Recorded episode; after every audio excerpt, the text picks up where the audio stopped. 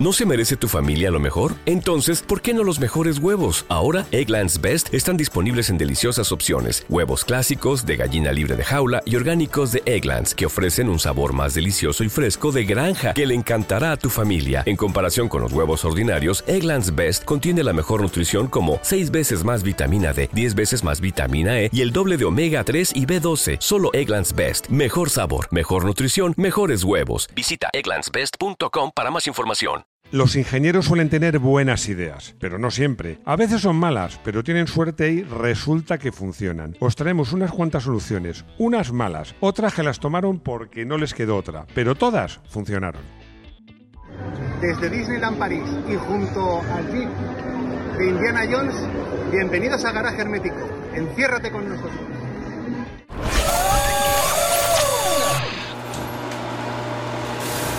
Ya sabéis la empatía que tengo con los ingenieros y también sabéis muchos de vosotros que mi formación fue por esos derroteros. Por eso yo creo que tengo una especial empatía, me pongo en su lugar y pienso un poco como ellos. Y es que a veces, pues, me hace gracia cómo se enfrentan a problemas de todo tipo. Yo os invito a una cosa, vamos a ponernos en su piel. Haz lo que puedas con lo que Dios te ha dado. Esta es una de las frases míticas de la, para mí, excelente película Forrest Gump. No sé si Rodrigo comparte esa opinión de que es una buena película. Pero bueno, qué raro que coincidamos, pero bueno, es una variante de lo que dijo Theodore Roosevelt cuando comentó, haz lo que puedas con lo que tienes. Más o menos es lo mismo. Y es que en su día a día, los ingenieros, cuando abordan el diseño de un coche, no penséis que parten de una hoja en blanco, eso no sucede casi nunca. Muchas veces, la mayor parte de ellas, yo diría que prácticamente todas, parten de algo que hay que aprovechar. A veces un motor, un cambio, un chasis, pero para hacer otra cosa distinta. O resolver problemas, resolver problemas que surgen sobre la marcha de forma rápida, sencilla y eficaz. Un desafío. Hablando con un diseñador en concreto de coches, pues me decía que, bueno, no voy a decir el nombre porque él me pidió específicamente que no lo dijera, que es que era esclavo del director de la fábrica, porque le pedía que no hiciera según qué cosas porque era caro de fabricar. Era esclavo del director de marketing, que le decía que no hiciera según qué cosas porque no estaba de moda, que, prefería un frontal de esta manera, de esta otra, un coche así, asado. Es que era esclavo de los diseñadores de interiores, porque le decían, bueno, es que la gente ahora es más alta, me tienes que hacer un interior que sea más amplio. Bueno, al final es que, pues, pues no es fácil y como os digo, los ingenieros rara vez parten de una hoja en blanco. Pero antes de empezar, os quiero pedir que nos ayudéis. ¿Cómo? Muy fácil, simplemente suscribiéndose al canal para nosotros es una ayuda y así garantizéis que sigamos haciendo tres vídeos a la semana, que es lo que hacemos, y ojo, en el área de miembros, semanas alternas. Es muy sencillo, de esta forma, cuando saquemos un vídeo nuevo, os van a avisar y no os perderéis ninguno. Así que por favor, suscribíos. Más corto por un lado que por el otro. Os cuento. La saga de los Renault 4, 5, 6 y 7 tienen una distancia entre ejes más corta por un lado que por otro. Y os cuento por qué. Diseñaron el coche, os he puesto aquí una imagen cenital del coche, y pensaron una suspensión que era muy sencilla, se llama de rueda tirada. Bueno, pues es la suspensión trasera. Lleva un brazo que aquí lleva la rueda y aquí va articulado y que se mueve así. Es muy sencillo. ¿Y qué pasó? Que la suspensión, el elemento elástico, que se muelle, aquí no era muelle, era una, barra de torsión, que es una barra elástica que se retuerce. Para hacer una barra de torsión que fuera barata y que funcionase bien, no podía ser tan cortita, tenía que tener la anchura del coche. Claro, no cabía. ¿Qué pensaron? Bueno, pues ponemos una delante de otra. ¿Qué hicieron? Poner la barra de torsión en este lado iba aquí y en este otro iba aquí. Y aquí va sujeto al bastidor. Con lo cual iba una delante de la otra. En el R4 fue el primer coche que optaron por esta solución con lo cual el coche era 48 centímetros, perdón, centímetros no, sería increíble, 48 milímetros más corto o más largo, como quieras verlo, por un lado que por otro. Como el, el, R5 y el R6 y por supuesto el R7 se diseñaron sobre esta plataforma, basados en esta plataforma, todos ellos tienen ese inconveniente que no es inconveniente porque ni lo notas. Incluso estéticamente no se nota, aunque en el R5 pues sus diseñadores pusieron el escape en un lateral para disimular. Pero bueno, el hecho cierto, como sabéis, es que todos los R4, R5, R6 y R7 tienen una distancia entre ejes, por un lado, unos 5 centímetros más corto que por el otro. árbol de transmisión en el motor. En el Lamborghini Countach resulta que el árbol de transmisión pasa a través del cárter del motor, por mitad del cárter del motor. ¿Y esto cómo es posible? Pues os lo cuento. Es que en este caso, en este caso sí que partió de una hoja en blanco el diseñador, el genial Gandini. Y bueno, pues hizo un coche precioso, precioso. Y luego resultó que Ferruccio Lamborghini querría que ese coche llevara un motor V12. ¿Y qué problema había? Que no cabía. Hasta ese momento, todos los coches con motor central longitudinal, pues tenían, pues detrás de los, del piloto y del acompañante, tenían el motor, luego el embrague y luego el cambio. Y de ahí salían pues, los palires a los ejes de las ruedas, exactamente como puede ser ahora un Fórmula 1. Pero como os digo, en esta configuración no cabía, es que el motor se metía en el, espacio destinado a los pasajeros. Bueno, pues ahí el ingeniero ingenioso que fue Stanzani se le ocurrió una cosa, poner el motor al revés. ¿Y qué consiguió con esto? Pues muy fácil, del Lamborghini Countach resulta que va el motor, el embrague delante, el cambio delante prácticamente entre los pasajeros y de ahí sale un árbol de transmisión que atraviesa todo el cárter del motor para llevar la tracción a las ruedas traseras. Como veis, una idea brillante y yo creo que es original, ¿o no? ¿No hay acero? Pues aluminio.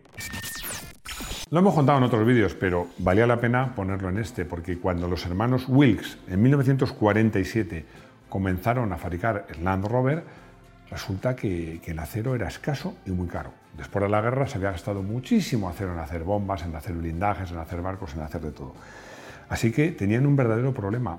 ¿De qué hacemos la carrocería de este coche? Como en esos tiempos el aluminio era más barato y sencillo de encontrar, decidieron hacer la carrocería con aluminio. Bueno, pues esta improvisación acabó siendo una grandísima ventaja. Dije en un vídeo que el aluminio no se oxida. Se puede llegar a oxidar, pero es mucho más difícil y además pesa menos. Y esta, esta carrocería de aluminio se convirtió en un sello de identidad del Land Rover. Solo cuatro cilindros. Al excelente Porsche 968 si lees la revista de la época, porque en esa época no había ni YouTube ni había Internet, pues vas a ver que todos, todos los periodistas, si no toda la inmensa mayoría, le criticaban una cosa, tenían un motor de solo cuatro cilindros. Y pensaréis, ¿y por qué Porsche no hizo un motor de seis cilindros para este coche? En este punto os tengo que recordar que el 968 era una evolución del 944, que a su vez era una evolución del 924. Este coche nació porque Volkswagen quería tener un coupé, un coupé diferente, distinto. Y habló con sus amigos, entonces eran amigos, ahora era la misma empresa, de Porsche, y le dijeron, oye, diseñame, diseñame un coche, un deportivo que, sea, que esté bien, bonito, que el motor ya lo pongo yo, que va a ser el 4 cilindros que ya uso en el Golf GTI, pero aumentado a 125 caballos. Para tener un motor de 6 cilindros hay tres opciones. Vamos con la primera opción. Partes de un 4 cilindros, de dos, mejor dicho. Uno lo cortas por la mitad y haces un motor de cuatro cilindros y medio. Esto es muy habitual, muy habitual. Y consigues un motor de seis cilindros en línea, como lo usó tantos años BMW. El problema es que en el 968 un motor de seis cilindros en línea no cabía. La segunda, partir de un motor V8 y en este caso cortarle dos cilindros. Bueno, dices fácil, además Porsche tiene un motor V8. ¿Qué sucede? que los motores V8 generalmente tienen un decalado entre las dos bancadas de cilindros de 90 grados, que es como se consigue un mayor equilibrio. Pero en el caso de un V6 interesa que sea de 60 grados. Así que Porsche también descartó esta solución. Tercero, diseñarlo desde cero, pero eso es muy caro. Así que, ¿qué hizo Porsche? Muy fácil. Como parte de un motor de 4 cilindros, rediseñaron a fondo ese motor de 4 cilindros, le convirtieron en 3 litros, es decir, cada cilindro tenía 750 centímetros cúbicos, le pusieron árboles de equilibrado y la verdad es que el motor iba francamente bien, aunque tuviera solo 4 cilindros. Me lo ha recordado Rodrigo, el guion lo ponía, un 4 cilindros, entonces yo creo que incluso ahora era también, para una marca como Porsche, poco glamuroso. Sobran dos cilindros. En este caso, lo que Porsche no se atrevió a hacer, Citroën sí se atrevió a hacerlo. Os cuento la historia. Citroën quería hacer un coche deportivo, diseñar un coche excepcional, el SM, pero no tenían un motor. En esos tiempos Citroën era dueña de Maserati y Maserati sí tenía motores, pero tenía motores V8 que no cabían. Así que decidieron, bueno, pues cogemos un V8, le cortamos dos cilindros, lo que pasa es que obtuvieron un motor, efectivamente, 6 cilindros en V, pero a 90 grados, que como os digo no es la mejor opción. Y no fueron los únicos que hicieron esta pequeña, permitidme, chapuza, porque Peugeot, Renault y Volvo se juntaron para, entre todas ellas, eh, unir fuerzas y diseñar un nuevo motor, que iba a ser un V8. ¿Pero qué pasó?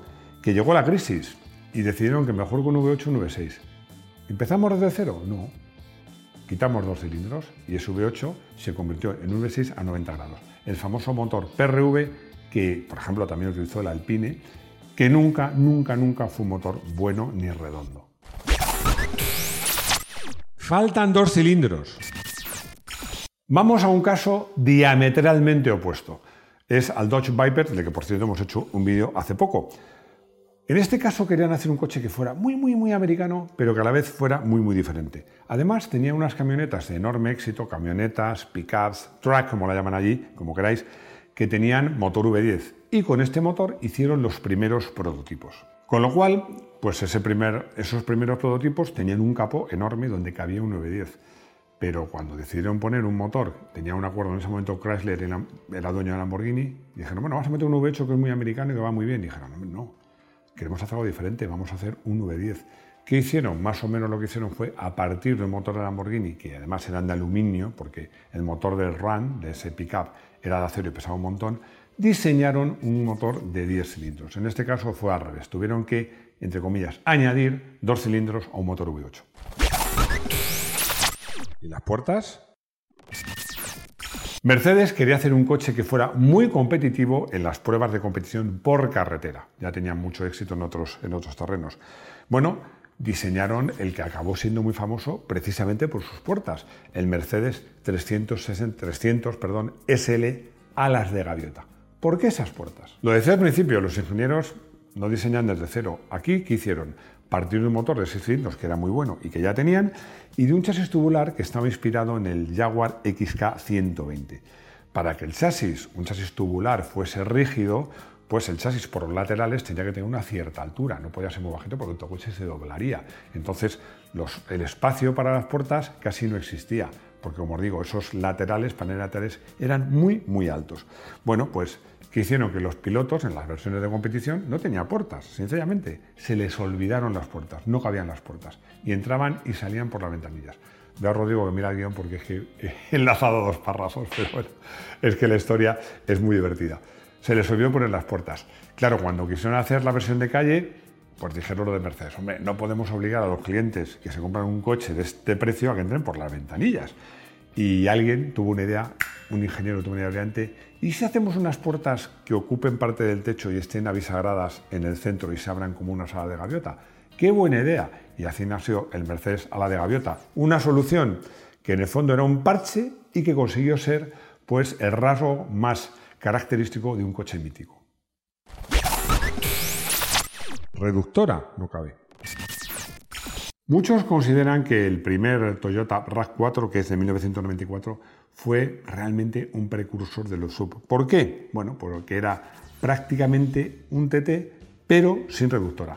La idea de Toyota era muy clara y además está reflejada en el nombre, que diréis, bueno, se llama RAV4 ya, pero es que RAV4 significa Recreational Activity Vehicle for Wheel Drive, que inglés más bueno, ¿eh? Los ingenieros de Toyota quisieron hacer un coche que, siendo prácticamente un todoterreno, pues tuviera un tacto deportivo, no solo en todoterreno, sino también por carretera. Y pensaron, vamos a ver, si la gente que compra este tipo de coches rara vez va por el campo, si va por el campo no se mete en líos. La reductora es cara, cuesta dinero, no nos cabe. Fuera reductora. Así que hicieron un todoterreno sin reductora, que es, como os digo, de alguna manera, el predecesor de los modernos sub. ¿Dónde ponemos el motor? Al nieto de Ferdinand Porsche, a Butzi Porsche, un día le dijeron, oye, que hay que diseñar el sustituto del Porsche 356, que se nos ha quedado antiguo. Os recuerdo, aunque algunos porchistas más radicales a veces esto no enfada, que el 356 era una plataforma de escarabajo con suspensiones mejoradas, un motor potenciado y una carrocería más bonita y más ligera y más aerodinámica. Bueno, pues Butzi pensó, eh, ¿Dónde pongo el motor? Bueno, pues para no enredar y aprovechar parte de lo que tenían, decidió poner el motor, como lo lleva el 911, colgado por detrás de las ruedas traseras. Vamos a jugar a que sois ingenieros. ¿Dónde ponéis un motor? El motor en un coche puede ir básicamente en tres sitios. Puede ir en el centro, ya sea eh, delantero, central delantero, es decir, por detrás del eje delantero o delantero central como los Fórmula 1, esa sería la mejor opción. La otra opción sería colgado por detrás del eje delantero. Para un deportivo, la peor opción posible. Bueno, pero aún así, el Audi 4 era así y tuvo mucho éxito. Y luego la segunda peor opción posible es colgado por detrás del eje trasero, que fue la que utilizó Butch y Porsche, como digo, entre otras cosas, por utilizar parte de los conocimientos que ya tenían. Al final, lo que decíamos, que se tomaron decisiones porque no partiendo una hoja en blanco, fue una decisión bastante buena, porque en ese momento los coches con motor delantero y propulsión trasera tenían problemas de tracción cuando aumentabas la potencia, porque los neumáticos eran como eran. Y además os recuerdo que los rallies se corren muchas veces en circuitos, o sea, en, pistas deslizantes, en, en pistas deslizantes de tierra, de nieve. Total, que en esa época tener el motor encima de las ruedas motrices acabó siendo una ventaja y acabó de alguna manera siendo este rasgo, que casi diría que fue casual, una de las ventajas en sus inicios del Porsche 911 y también uno de sus inconvenientes porque era un coche complicado de conducir. Fuera pintura. Esta historia muchos la conocéis porque en 1932 hubo un cambio de reglamento en lo que podía ser lo más parecido a la Fórmula 1 y el peso máximo pasó a ser de 1.500 kilos a solo 750 kilos. Y en la carrera, en la carrera internacional del Automóvil Club de Alemania de 1934, al verificar el peso del Mercedes de Manfred von Brauchit, resultó que pesaba 751 kilos, uno más de lo permitido. ¿Y qué hicieron? Pues al genio, que fue yo creo que el primer jefe de equipo, que era Alfred Neuer, se le ocurrió una idea, preguntó a los mecánicos, ¿cuánto pesa la pintura que lleva el coche? Y un mecánico le dijo, no sé, pero más de un kilo seguro. Pues anda chicos, eh, elija y esta noche a lijar el coche, quitarle toda la pintura y, a pulirlo para que mañana esté listo. Bueno, pues esta casualidad hizo que los coches alemanes, que en las competiciones eran siempre blancos, pasaron a ser plateados, los Mercedes se llamaban flechas de plata y aún hoy día, que estamos hablando ya de un montón de años después, pues el coche característico, perdón, el color característico de los coches alemanes sigue siendo el color plata. Me he dejado unas cuantas situaciones particulares y ingenieros con soluciones ingeniosas y además si me ayudáis yo creo que este vídeo puede tener una segunda parte si os apetece. Voy a elegir un coche que me encantó cuando lo probé, que fue el primer Toyota RAV4, que además os recuerdo que el primero de todos era solo, solamente con tres puertas.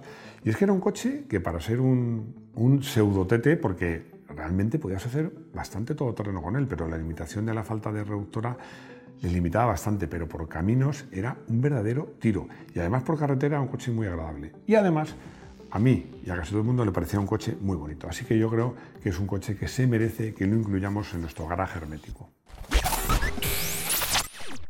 Antes de responder a Paco, os recuerdo que dejamos de responder consultas por correo online, por email, volvemos a hacerlo. Luis Alberto Izquierdo vuelve a contestar todas vuestras preguntas. Algunas las contestamos aquí, la mayoría las contestamos a través de correo. Bueno, Paco me pregunta en qué consiste la reductora en un todoterreno. Lo voy a explicar de una manera muy fácil. Imaginaos que tenéis el motor, el embrague y el cambio de seis velocidades. Y a continuación ponéis otro cambio solo de dos. Y ese cambio normalmente va, pongamos, en segunda. Y tiene las seis marchas normales. Pero cuando tú ese cambio, que es la reductora, metes la primera, tienes seis velocidades, pero todas ellas mucho más cortas. Tienes dos gamas de velocidades. Es muy sencillo, pero para subir obstáculos muy importantes y sobre todo en subidas muy grandes no castigar el embrague es imprescindible en un todoterreno que sea de verdad auténtico. Ramón me dice que conoce perfectamente la historia de los flechas de plata, pero que le gustaría saber cuánto pesa la pintura que lleva un coche moderno. A ver, un coche medio, que ahora son coches, los coches medios ya están en los 4 metros y medio, pues entre pintura e imprimaciones antioxidantes puede llevar fácilmente 40 kilos. Ten en cuenta que lleva un montón de imprimaciones para que no se oxide el coche, para que las chinas no, afecten a la chapa y luego las pinturas, todas las de día, tienen varias capas, una última de un barniz, así que al final 40 kilitos fácil. Por eso los coches de competición, que son turismos, o parte de una carrocería desnuda o tienes que desnudarla y quitarle toda la, toda la pintura. Y ya hemos llegado al final de este vídeo, como siempre, pues me apetece que me digáis si os gusta, si no os gusta, me encanta que lo comentéis, leo todos vuestros comentarios, agradezco los likes, sobre todo que os suscribáis y nada más, lo más importante que espero veros de nuevo en nuestro garaje hermético. Hasta pronto.